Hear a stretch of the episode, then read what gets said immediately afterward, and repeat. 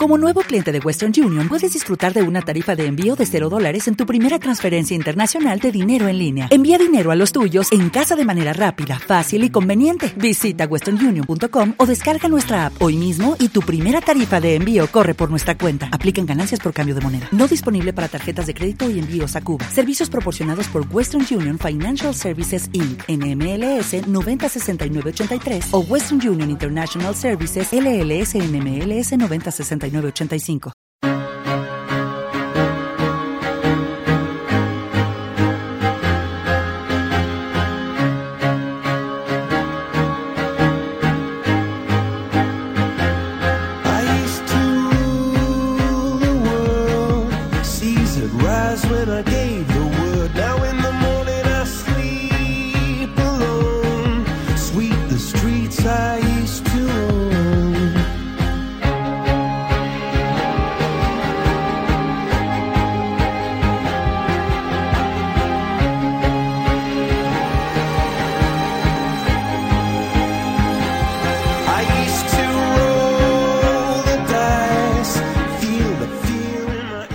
Bienvenidos sean todos. Los saludo con una enorme alegría. Yo soy Alejandro Ramírez Arballo, Alex Ramírez Arballo, y soy el mantenedor de Talleres de la Esperanza, el blog. Talleres de la Esperanza, que es un blog eh, el cual tú puedes encontrar en la dirección talleresdelaesperanza.blogspot.com y cuyo correo electrónico es el siguiente,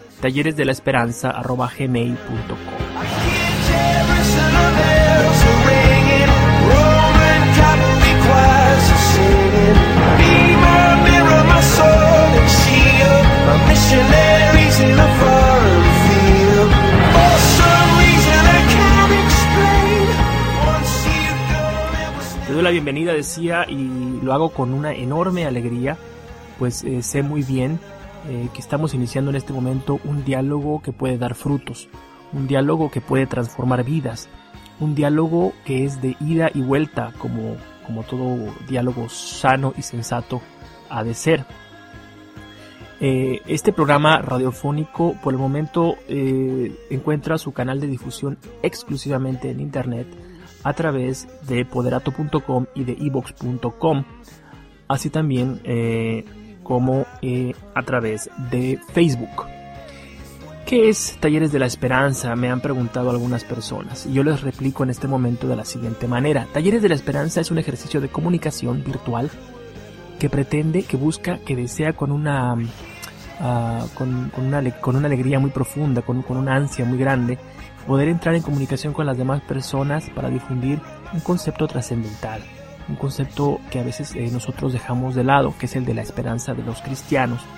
Como cristianos conocemos, entendemos, sabemos por fe que eh, somos eh, pues seres humanos, somos seres humanos, sí, pero somos criaturas, somos hijos de Dios, hemos sido pensados en Dios, desde Dios y para Dios. De tal manera que el conocimiento de esto eh, transforma nuestra existencia cotidiana. Pasamos de lo, eh, de lo inmanente a lo trascendente, de lo cotidiano a lo eterno. Y este conocimiento es siempre salvífico y este conocimiento nos eh, otorga siempre pues una gran alegría, una gran esperanza. Perdonen ustedes la redundancia. Creo que los medios de comunicación actuales, eh, como el Internet, pues principalmente, las redes sociales, la llamada Web 2.0, las tecnologías de información y comunicación, etcétera, son un excelente, son un excelente recurso, una excelente herramienta que nosotros debemos utilizar para eh, promover el mensaje de la redención de Cristo Jesús. Eh, creo también que cada vez más nosotros eh, vemos en estos recursos eh, pues eh, situaciones que ni siquiera sospechábamos hace, poco tiempo, ¿no? En ocasiones incluso podría hablar, y esto lo digo sin querer exagerar, sin, sin querer ser pues hiperbólico, ¿no? vemos expresiones maravillosas, sorprendentes, insospechadas, como decía. Sin embargo, sin embargo, no podemos olvidar que detrás de cada micrófono, que detrás de cada página de internet, que detrás de cada video de YouTube existe una persona, ¿verdad? Existe un ser humano, existe la voluntad de un individuo. Tenemos que humanizar la red, tenemos que evidenciar el poder creativo del individuo ya por encima de eh, la propia tecnología. Y al mismo tiempo, y esto lo digo a la luz del personalismo cristiano, tenemos que tejer las redes de una comunidad que aspire a convertirse en comunión, ¿verdad? Yo creo muchísimo en el diálogo y por eso lo promuevo. En este momento empiezo el programa, eh, soy simplemente yo hablando, eh, pero estoy haciendo la invitación, ¿verdad? Eh, para que podamos conversar, para que podamos charlar, para que podamos dialogar. Cuento con las capacidades tecnológicas para hacerlo. Si a ti te interesa, y te lo digo de una vez y con toda la claridad del mundo, si a ti te interesa participar eh, a través de una entrevista o como co-conductor de este programa, pues puedes ponerte en contacto conmigo al correo electrónico que, mencioné eh, recientemente, ¿no? Talleres de la esperanza gmail.com.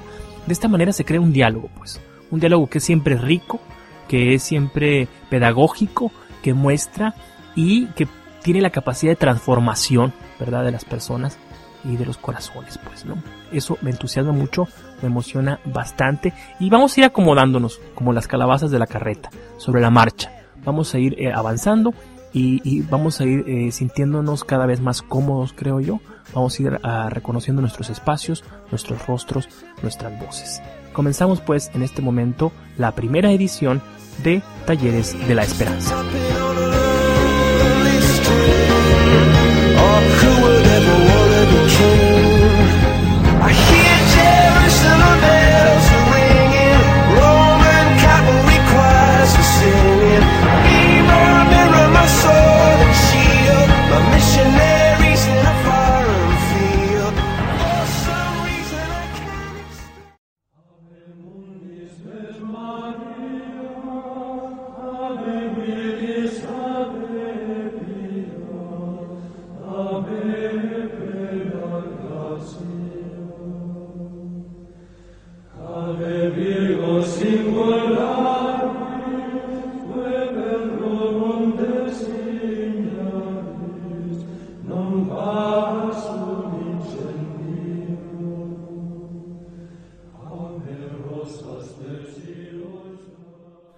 Las vidas de los santos ciertamente son ejemplares, son estimulantes, están ahí como, como las estrellas que nos guían en nuestra caminata por el mundo, en nuestro peregrinar por el mundo.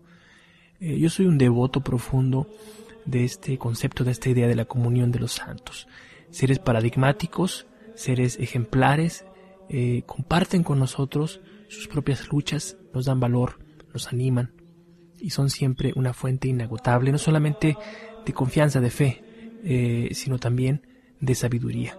En esta ocasión, San Francisco, el gran San Francisco Javier.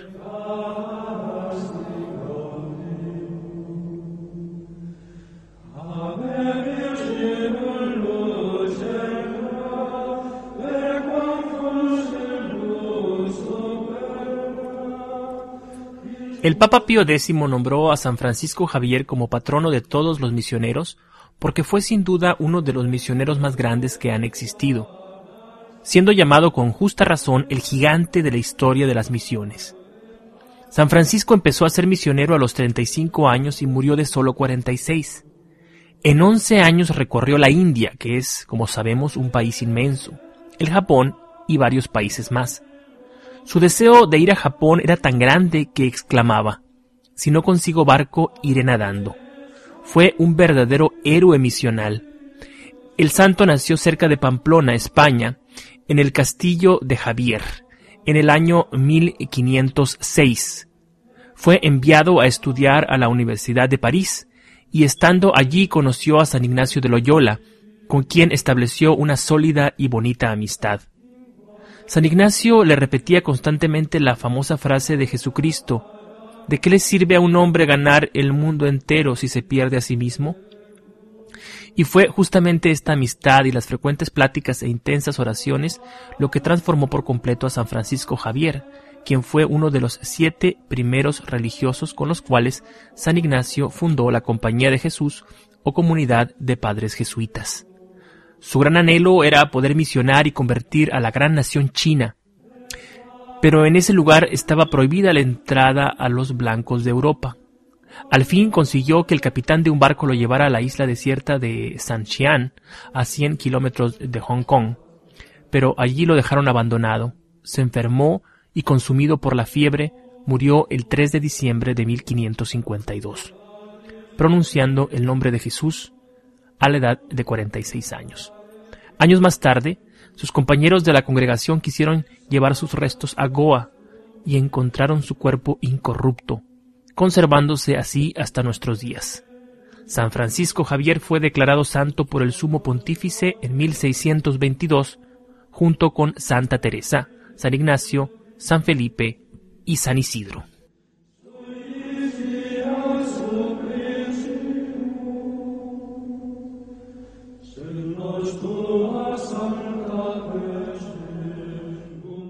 Escuchemos ahora con atención, con recogimiento, con el corazón y con la inteligencia despierta el Evangelio del día de hoy, la palabra de Dios pronunciada con palabras humanas.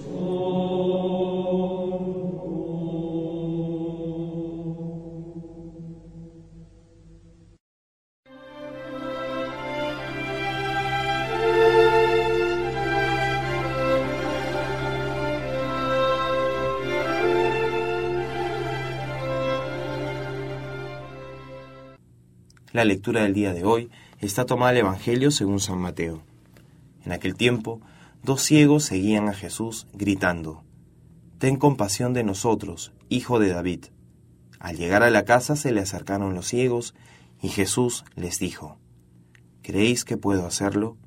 Contestaron, Sí, Señor. Entonces les tocó los ojos diciendo, Que os suceda conforme a vuestra fe. Y se les abrieron los ojos. Jesús les ordenó severamente, Cuidado con que lo sepa alguien. Pero ellos, al salir, hablaron de él por toda la comarca.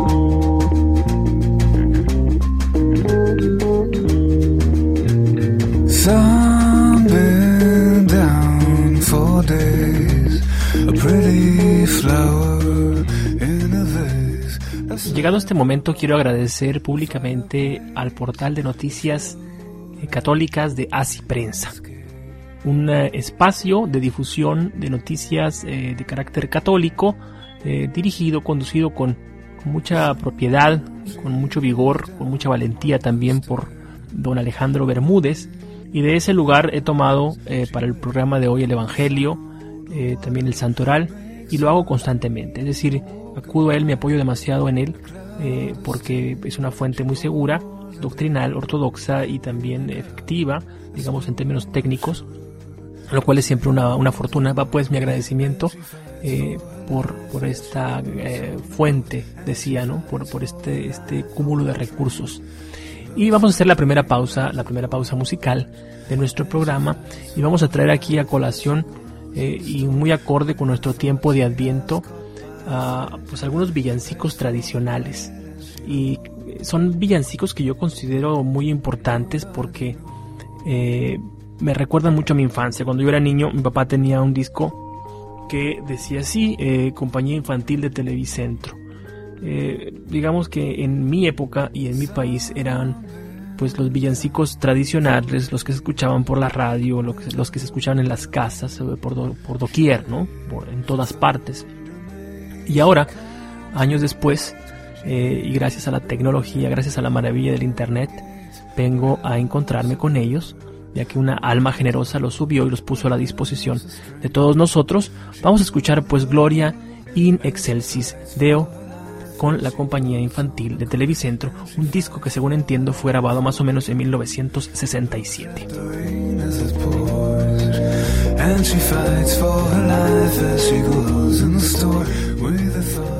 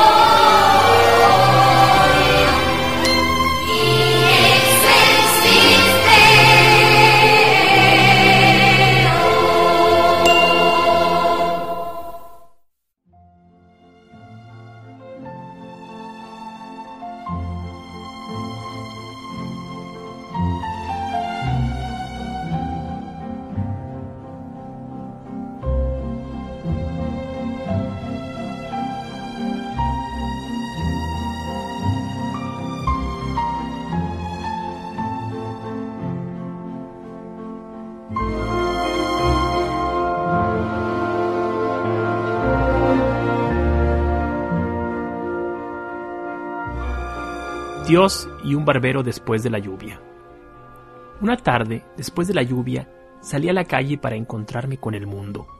El aire olía a tierra mojada y una temperatura fresca nos aliviaba de aquel calor tan intenso que provocaba nuestro agobio durante los días de la canícula.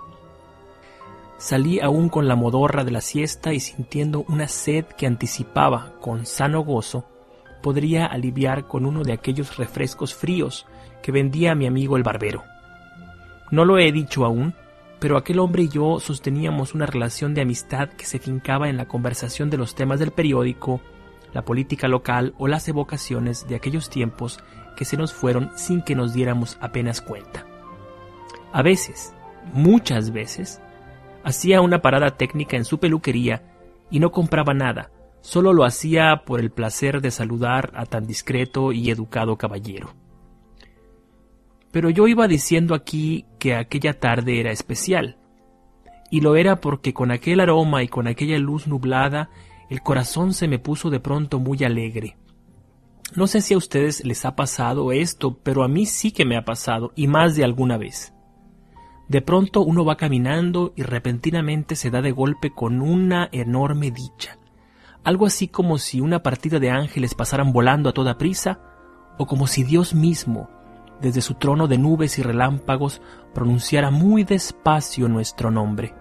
Pues así, sin más, pensando en estas y otras cosas, fue que di con la puerta de aquella modesta barbería de pueblo, la Imperial.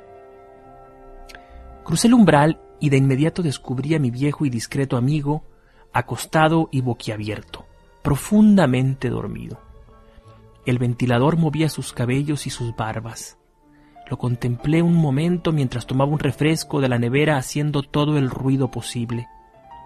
El durmiente reaccionó con prontitud y se irguió dando un salto de felino. Me vio y se sonrió. Luego comenzó a preguntarme que si había llegado hacía mucho tiempo, que si había llovido mucho, que si esto o aquello. Se estiró sabrosamente y se me quedó viendo. Luego dijo, Amigo mío, Hace mucho que usted no se sienta aquí. Ya parece un león con toda esa melena. Y así, sin más, me hizo saltar sobre aquella silla típica de peluquero, giratoria y, ruinosa. Como era de esperarse, iniciamos prontamente un capítulo más de nuestro largo y sostenido coloquio. Le dije a aquel hombre lo que tú ahora ya sabes, que camino a la barbería había sentido una dicha que ciertamente no era de este mundo y que aquello me había reconfortado hondamente, aunque me hubiera dejado como una consecuencia, si no mala, al menos algo dolorosa, una profunda nostalgia. Mi corazón quiere más, recuerdo haberle dicho, y quizás fueron aquellas palabras melodramáticas las que lo hicieron abandonar su habitual condición de hombre prudente. Mire usted, amigo, hace ya tiempo que tengo ganas de decirle algo. Todo eso de Dios, todo ese rollo que usted se carga, es una soberana tontera. Si basta salir a la calle para darse cuenta de que de Dios no más nada, hombre. Mire usted, don Alejandro, yo lo respeto mucho, pero es que me fastidia que tenga que venir de nuevo a contarme historias de sus amigos invisibles. No me lo tome a mal, caramba, pero yo, que soy un viejo descreído y libre pensador, no sé ni qué decirle. Debo confesarles, amigos, que me sentía penado, sorprendido por aquellas palabras tan bruscas que jamás hubiera esperado de aquel buen hombre. En fin, para no hacerlo sentir mal, fingí que aquello no me había afectado de ninguna manera y así fue que, tras unos segundos de relajación y haciendo un gran esfuerzo, continué una charla de lo más acostumbrada. Cuando el barbero concluyó su faena, me incorporé y tras pagar el importe de sus oficios de tijera, cogí mi sombrero y salí a la calle. Crucé sobre pasos largos la plaza del pueblo y me perdí entre una multitud vespertina que, como yo, había salido a disfrutar el perfume de la tierra recién nacida. A la semana pasé por aquel, aquel lugar en una tarde igualmente nublada. No había llovido aún, pero el pueblo estaba sitiado por nubes negras y grandes truenos. Esperaba poder disfrutar con mi interlocutor el milagro de la lluvia, y así fue. Apenas comenzábamos la charla y me tomaba muy despacio aquel refresco cuando el cielo abrió sus compuertas y a los pocos minutos escuchábamos caer por el alero un chorro de agua fresca que hacía nacer la vida en aquella tierra tan reseca como es la de nuestro pueblo.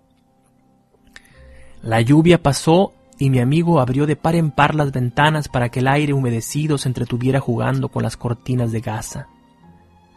¿Sabe qué? Córteme el pelo, le dije. Me subí de un salto a la silla y el hombre, entusiasmado seguramente por esa esperanza que nos viene del cielo cuando llueve a plenitud, comenzó a sobar con maestría su navaja sobre la bandana de cuero curtido. En un dos por tres sacó las puntiagudas tijeras de uno de los bolsillos de su filipina añosa y aún más rápidamente estaba, como era de esperarse, de nuevo en la conversación. Pero yo, que tras el encuentro anterior me venía ocupando de volver por, mis fueros, solo intercalaba monosílabos, pues aguardaba con paciencia el instante preciso para lanzar la estocada. Y llegó, pues, el momento. Mientras el hombre se afanaba con una brocha de cerdas gruesas quitándome el cabello de la nuca y las solapas, preguntó ¿No se dará el paseo después de las aguas? A propósito, reaccioné con premura. Fíjese que esos paseillos sirven y de mucho. El otro día me di cuenta que los peluqueros no existen. Pero, ¿qué dice? enfatizó confundido aquel caballero. Que de los barberos nada, hombre, le repliqué cogiendo mi sombrero de la percha. Mire, le dije mirándolo a los ojos y ya con un pie en la acera. El otro día salí de aquí y me fui a caminar y me di cuenta que hay muchos melenudos en el pueblo, de lo cual deduje, como era natural, que en este sitio no hay fígaro alguno. Después de reírse socarronamente, replicó Si hay peluquero y usted lo está viendo ahora, lo que pasa es que a esos melenudos no les da la real gana ir a buscarlo. Buenas tardes, afirmé sonriente, y me despedí con un guiño de victoria y esperanza.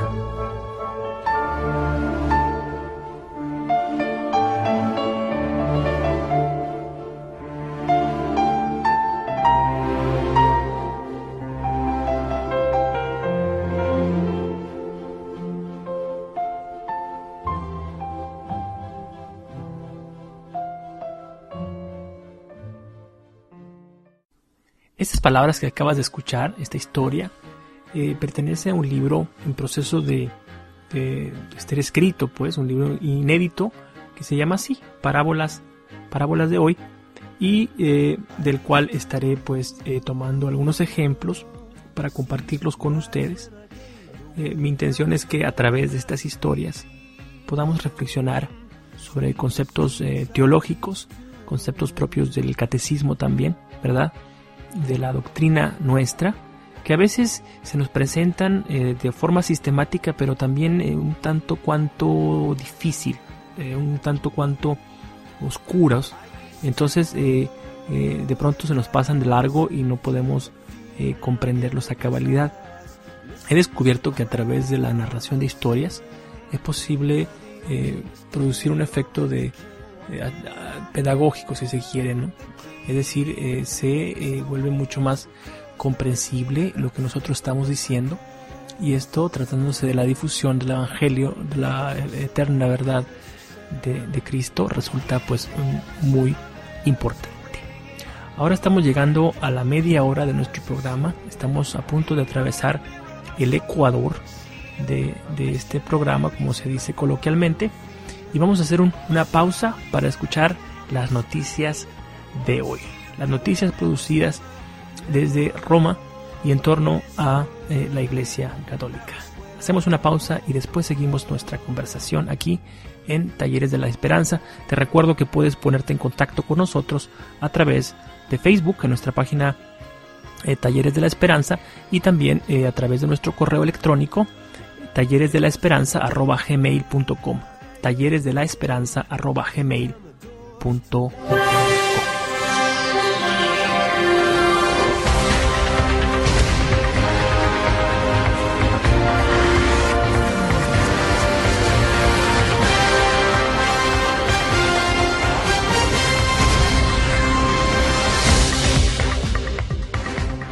No al cientificismo ateo, sí a la ciencia. Fue dedicada a este tema la primera predicación de Adviento, llevada a cabo esta mañana en el Vaticano en presencia del Papa, por el sacerdote capuchino Raniero Cantalamesa, en la capilla Redemptoris Mater del Palacio Apostólico. Analizando las razones del ateísmo expresado por el mundo científico, Cantalamesa subrayó que es más que necesaria una obra de nueva evangelización frente a los desafíos que provienen del rechazo de la presencia de Dios en la vida y en la historia del hombre.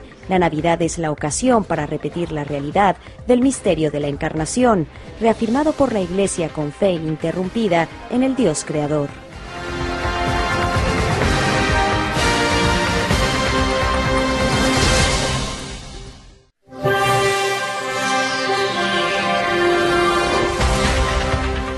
El compromiso social de los cristianos deriva necesariamente de la manifestación del amor divino.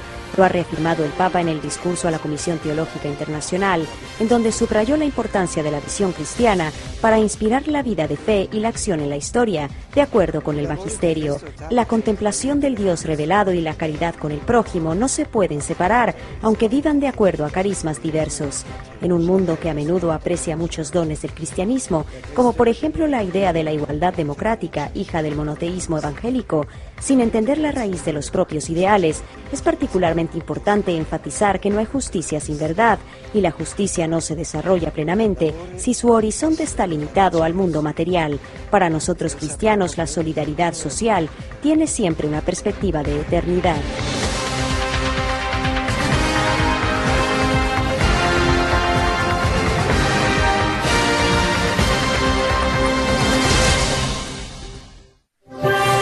Desde la fe debemos extraer la fuerza para comprometernos contra la pobreza por el bien común y la justicia social.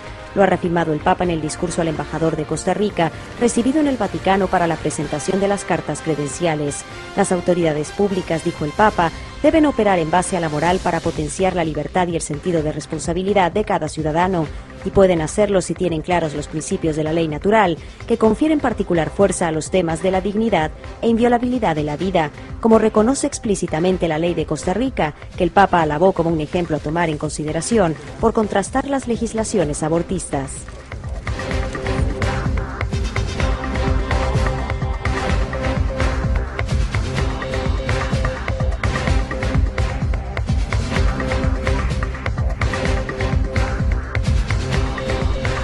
Política y fe cristiana se tocan, observó el Papa en el discurso al nuevo embajador de Hungría recibido hoy para la presentación de las cartas credenciales. Sin duda la fe tiene su naturaleza específica en el encuentro con Dios, que abre nuevos horizontes más allá del ámbito propio de la razón. Al mismo tiempo la fe es una fuerza purificadora para la misma razón, permitiéndole llevar a cabo de modo mejor su tarea. A propósito de valores cristianos, patrimonio de Hungría, Benedicto XVI deseó que encuentren siempre referencias en las leyes a favor de la vida, para la tutela de la familia y del matrimonio entre hombre y mujer. Al respecto, Benedicto XVI se expresó a favor de las propuestas de la nueva Constitución, en la que se explicitan las referencias a los valores cristianos, antídoto contra la secularización y la relativización de los valores mismos. La Iglesia además confía poder continuar con el apoyo del Estado, desarrollando e intensificando su servicio educativo y asistencial a favor del bien de las personas y del desarrollo del país.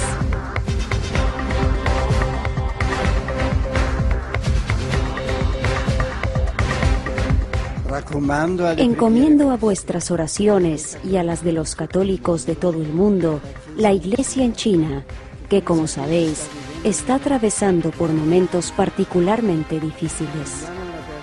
Pidamos a la Virgen María, auxilio de los cristianos, que sostenga a los obispos chinos, a los que tanto quiero, para que testimonien con valor su fe, depositando sus esperanzas en el Salvador que esperamos. Confiamos a la Virgen, a todos los católicos de ese amado país, para que con su intercesión vivan una existencia cristiana auténtica en comunión con la Iglesia Universal, contribuyendo de ese modo a la armonía y al bien común de su noble pueblo. Al bene comune del loro nobile popolo.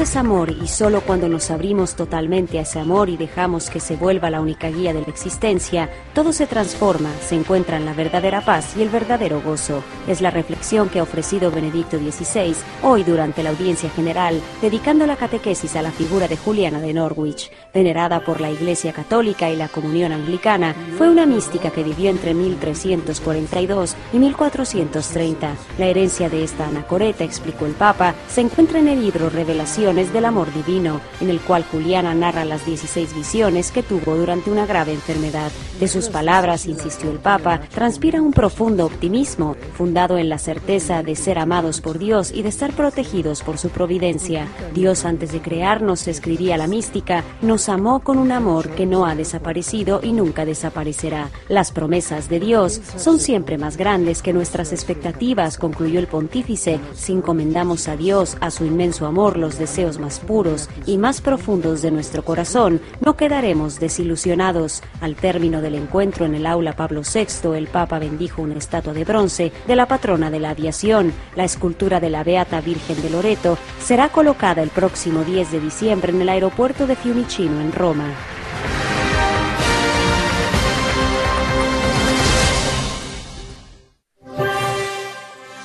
El compromiso de la Iglesia está al servicio del desarrollo integral de los seres humanos y de la sociedad en que viven. Lo ha repetido el Papa en el discurso a los obispos de Filipinas que están realizando en el Vaticano su visita a Tlimina. La Iglesia, para llevar a cabo su tarea de anuncio y testimonio, debe ser libre y debe reafirmar sus principios irrenunciables, es decir, la defensa de la vida desde la concepción hasta la muerte natural, la integridad del matrimonio y la familia. Benedicto XVI exhortó además a los obispos de Filipinas a continuar en su esfuerzo contra la pena de muerte y a favor de las comunicaciones sociales para poder eficazmente evangelizar a la sociedad. Sobre los temas económicos y la cuestión del desarrollo, el Papa observó que la Iglesia debe proseguir en la asistencia a los pobres y la denuncia de la corrupción.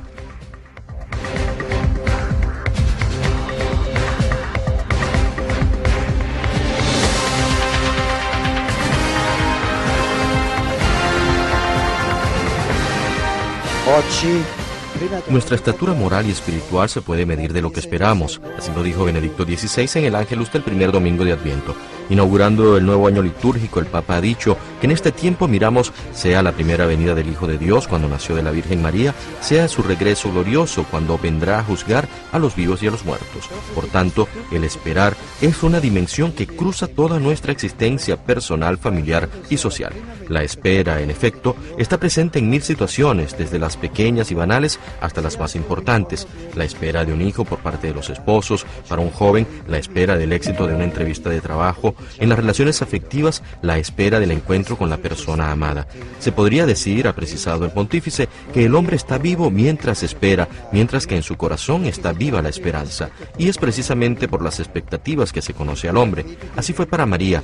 En su corazón, la espera del Salvador era tan grande que su fe y esperanza eran ardientes, y él pudo encontrar en ella una digna madre.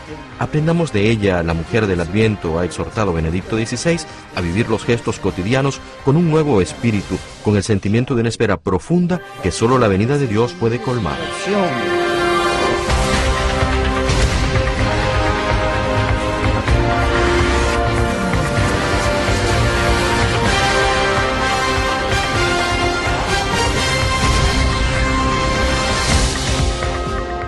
El embrión en el vientre materno no es un cúmulo de material biológico, sino un nuevo ser viviente, dinámico y maravillosamente ordenado, un nuevo individuo de la especie humana. Así estuvo Jesús en el vientre de María, así ha estado cada uno de nosotros en el vientre de la Madre. Con estas palabras, Benedicto XVI ha señalado que es necesario preservar la vida naciente, la más frágil, la más amenazada por el egoísmo de los adultos y del oscurecimiento de las conciencias. La ocasión fue la celebración de las primeras vísperas del primer domingo de Adviento, insertada en una vigilia por la vida naciente.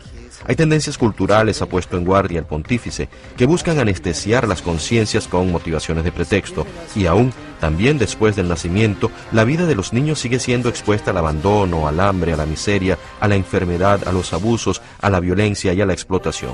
De allí la motivación a los protagonistas de la política, de la economía y de la comunicación social a hacer cuanto esté a su alcance para promover una cultura que respete siempre la vida humana. Las reflexiones de Benedicto XVI se extendieron también al tiempo de Adviento porque precisamente la encarnación nos revela con intensa luz y de modo sorprendente que toda vida humana tiene una dignidad altísima e incomparable. Todo ser humano, ha concluido el Papa, tiene el derecho de no ser tratado como un objeto a poseer o como una cosa que se puede manipular a placer, de no ser reducido a un puro instrumento para ventaja de los otros y de sus intereses.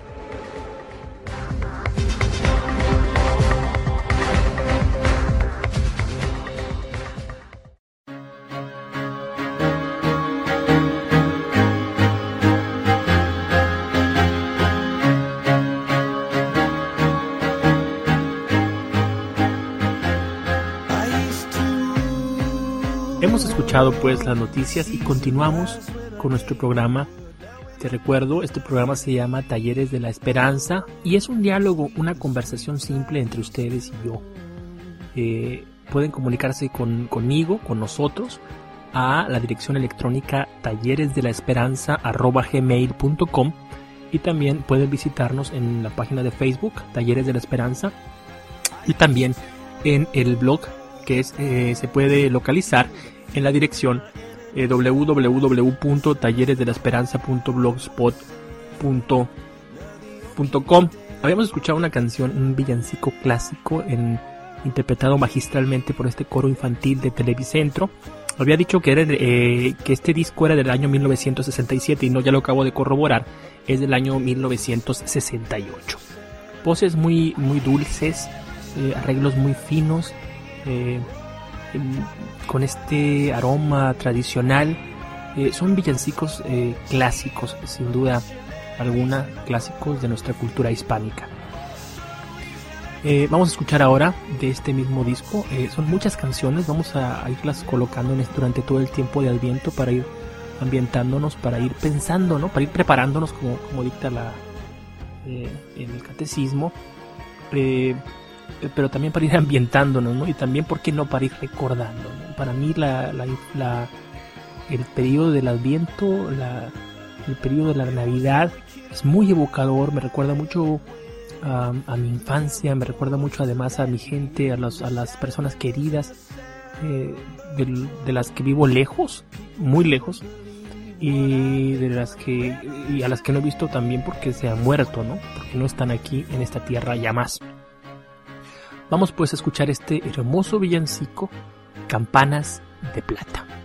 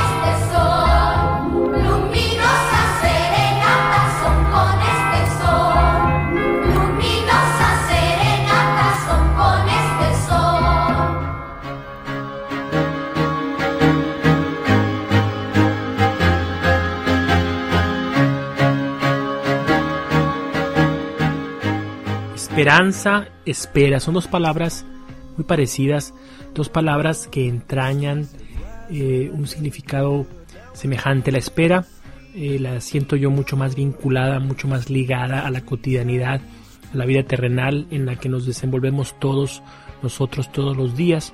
Esperamos pues una gran cantidad de cosas, es parte natural de la vida de, nosotros en cuanto seres viviendo en el tiempo, ¿no? Todos tenemos plazos, esperamos, eh, a veces nos desesperamos también y trabajamos eh, por conseguir ciertas metas. Muchas veces esta espera se ve defraudada, se ve eh, pues fracasada, ¿no? O nos conduce a un callejón sin salida o nos conduce a la nada. Nosotros nos frustramos muchas veces porque no conseguimos lo que queremos.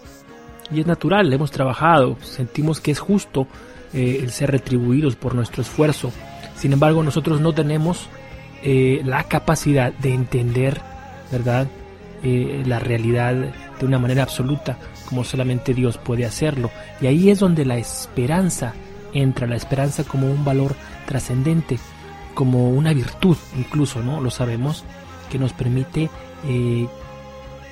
romper eh, las cadenas de nuestra frustración y eh, ver con alegría los días de la semana, los días que siempre han de venir, que están allí enfrente esperando por nosotros. ¿Cuántas veces esta frustración nos lleva a cometer grandes tonterías? Nosotros no sabemos qué es lo que espera por nosotros delante. Sin embargo, la frustración a veces nos hace patear el tablero, nos hace, ¿verdad?, renunciar a todo el esfuerzo y en nuestro interior opera esta, este mecanismo enfermizo del ego herido, del ego eh, lesionado que eh, reclama, ¿no? Muchas veces llega hasta la blasfemia incluso, a, gritar a los cielos y a reclamar el por qué no se tiene lo que se ha querido. ¿Cuántas veces también ocurre que una persona está orando porque necesita un favor especial, quiere un milagro en ocasiones, quiere un cambio de actitud en una persona, eh, quiere un empleo, quiere tal y cual, y no se da, no ocurre. Entonces eh, asume, como es eh, humanamente lógico pensar, que la divinidad, que Dios no está escuchando, o que acaso escucha pero no atiende. Entonces la ira se posesiona en el corazón de los hombres y en ese estado la persona es capaz de cometer grandes, grandísimas tonterías. La esperanza viene a recubrir toda esta herida de luminosidad, ¿verdad? De un cariz diferente, de un cariz distinto. Yo entiendo perfectamente el mecanismo, yo lo vivo como ser humano que soy. Yo también tengo planes, yo también tengo proyectos que se han visto frustrados y que eh, eh, me han hecho llorar, me han hecho desesperarme, me han hecho eh, increpar, ¿verdad?, a los cielos.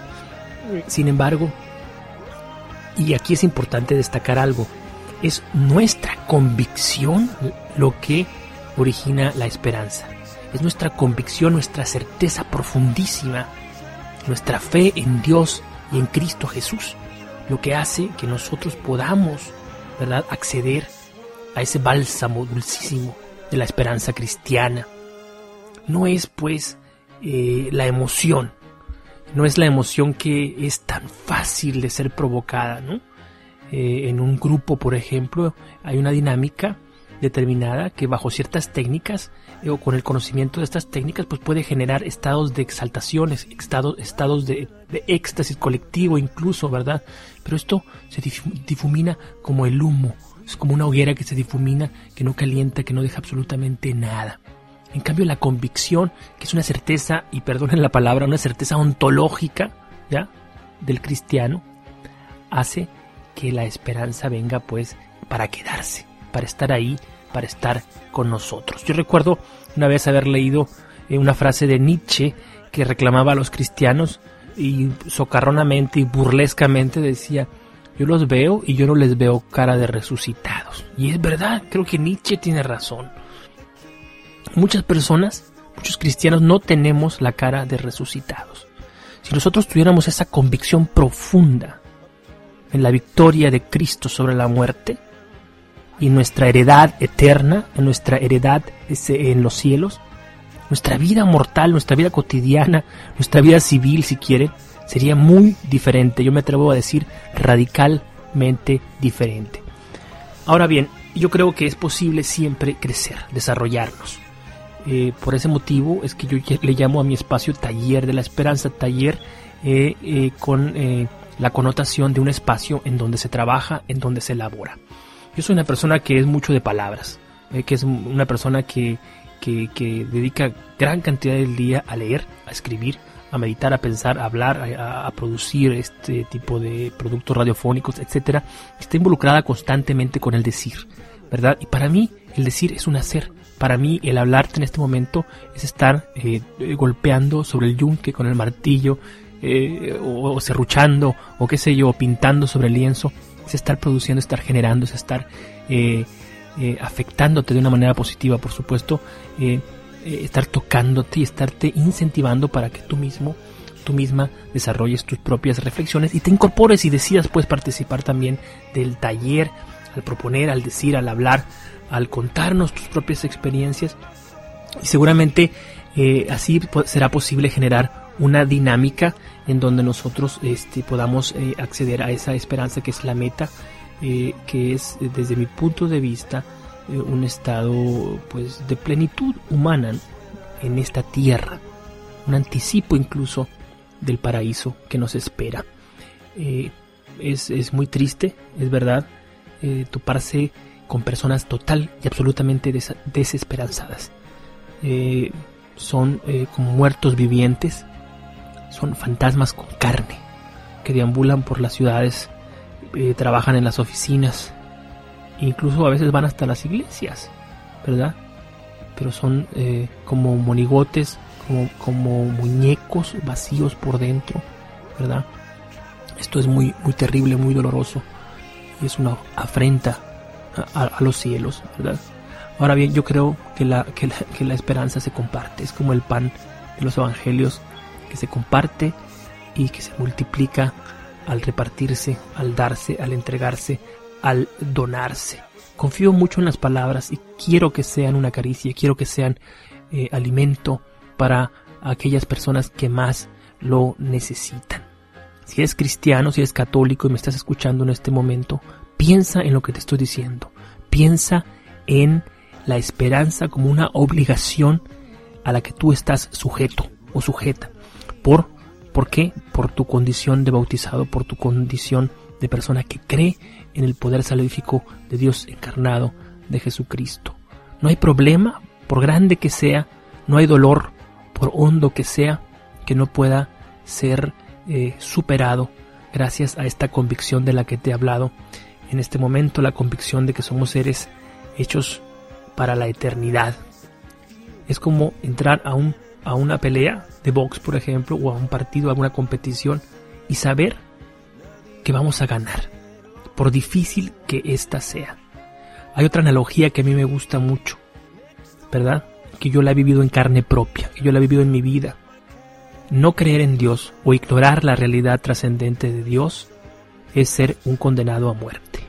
Porque todos tenemos un límite, un momento en el que vamos a, parar de respirar, a dejar de, vivir. Nuestro corazón dejará de latir y entonces eh, estaremos muertos. Entonces, si no tenemos esta fe en lo trascendente, somos condenados a muerte que no conocen el momento en el que serán ejecutados. En el momento en el que la gracia recubre a la persona, es como recibir un indulto cinco minutos antes de ser ejecutado, alguien trae de, parte del rey o del presidente o de quien fuera una eh, noticia, eh, una carta en la que se dice, don fulano, doña Sutana ha sido perdonada y además se le concede la libertad irrestricta. Qué maravilla, qué gozo y qué, qué don tan, tan grande y tan inmerecido el de ser hijo de Dios y el de saber que pasaremos el resto de nuestra eh, eternidad.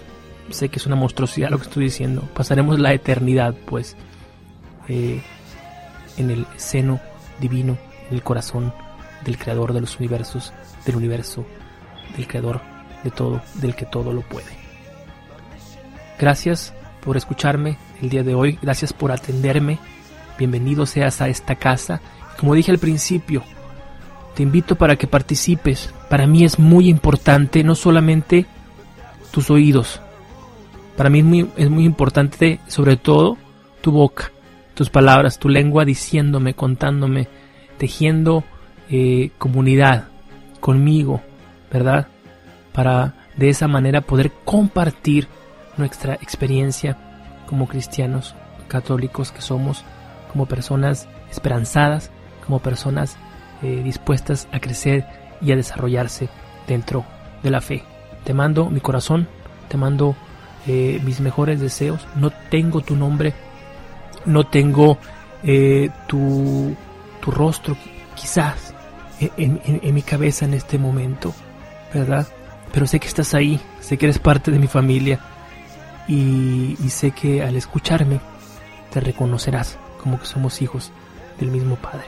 Nos vemos pues la próxima semana, que Dios te bendiga, un abrazo enorme y eh, te dejo con esta canción que eh, no es un villancico, es una canción de un amigo muy conocido, muy popular en el mundo de la música católica precisamente, que creo que viene muy al caso cuando nosotros estamos confundidos, cuando nosotros estamos un poco despistados, atribulados por las eh, complicaciones que la vida nos propone. Recuerda que por paradójico que parezca, Él, que es el dueño del universo, conoce la simplicidad de tu corazón, conoce tus problemas, conoce tus dolores, los entiende además y trabaja para que tu destino sea el mejor posible.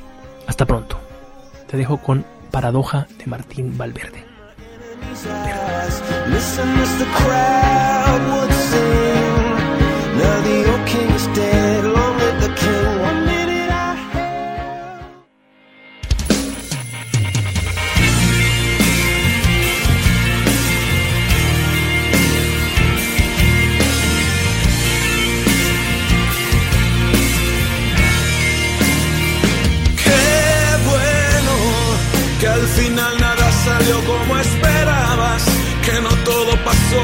Soñabas, que no todo caminó.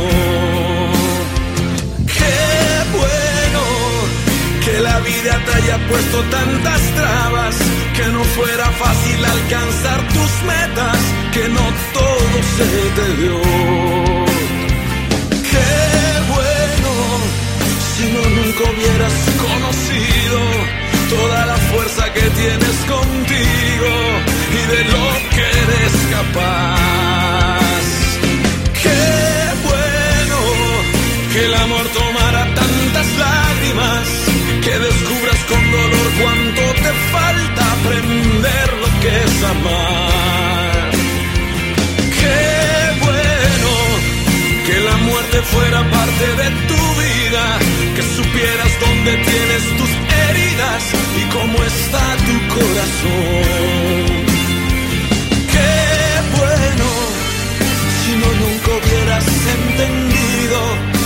Ser débil no es ningún